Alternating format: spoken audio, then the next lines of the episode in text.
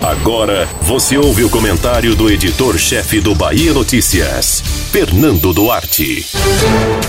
Qualquer prioridade que não seja a vacinação em massa contra a Covid-19 não deveria encontrar espaço na agenda do governo federal. No entanto, lidamos diariamente com cortinas de fumaça que desviam o foco daquele que é o principal desafio de uma geração: imunizar rapidamente a população para evitar que a pandemia do novo coronavírus perdure por mais tempo. É flexibilização das leis para armar a população, é spray experimental contra a Covid-19, é tudo e qualquer coisa diferente do que deveria estar no centro das atenções. Há algum tempo, autoridades sanitárias sérias têm alertado para os riscos da campanha de vacinação a conta-gotas mal coordenada pelo Ministério da Saúde. Agora, com o plano já iniciado, cidades como Salvador e Rio de Janeiro são obrigadas a diminuir o ritmo ou suspender a aplicação de novas doses, porque a inoperância do sistema provocou desabastecimento. E nem todo mundo consegue enxergar o que está à frente do próprio nariz. É macabro admitir, porém percebemos que há a morbidez de minimizar os mortos pela Covid-19.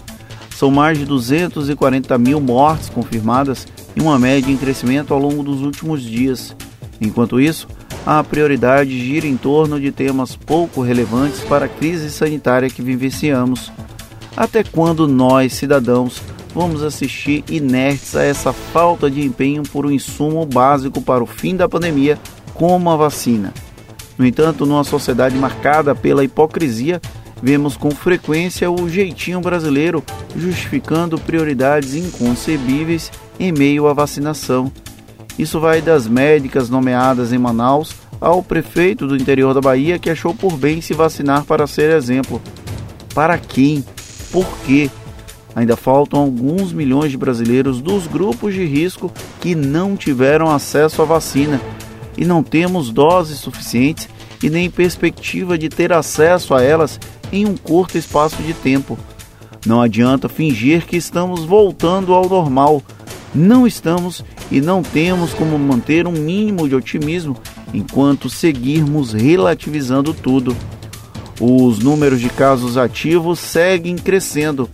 O número de óbitos, infelizmente, também temos o risco de uma variante com maior potencial de disseminação circulando sem qualquer controle no país.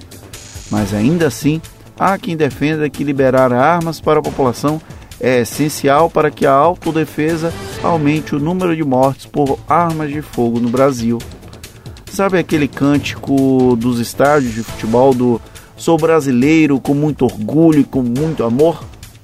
Só muito amor para continuar pensando assim já que orgulho está bem difícil de arrumar. Quem quiser discutir outro tema, fique à vontade. Eu quero, sabe o que? A vacina. Tá ok? Você ouviu o comentário do editor-chefe do Bahia Notícias, Fernando Duarte.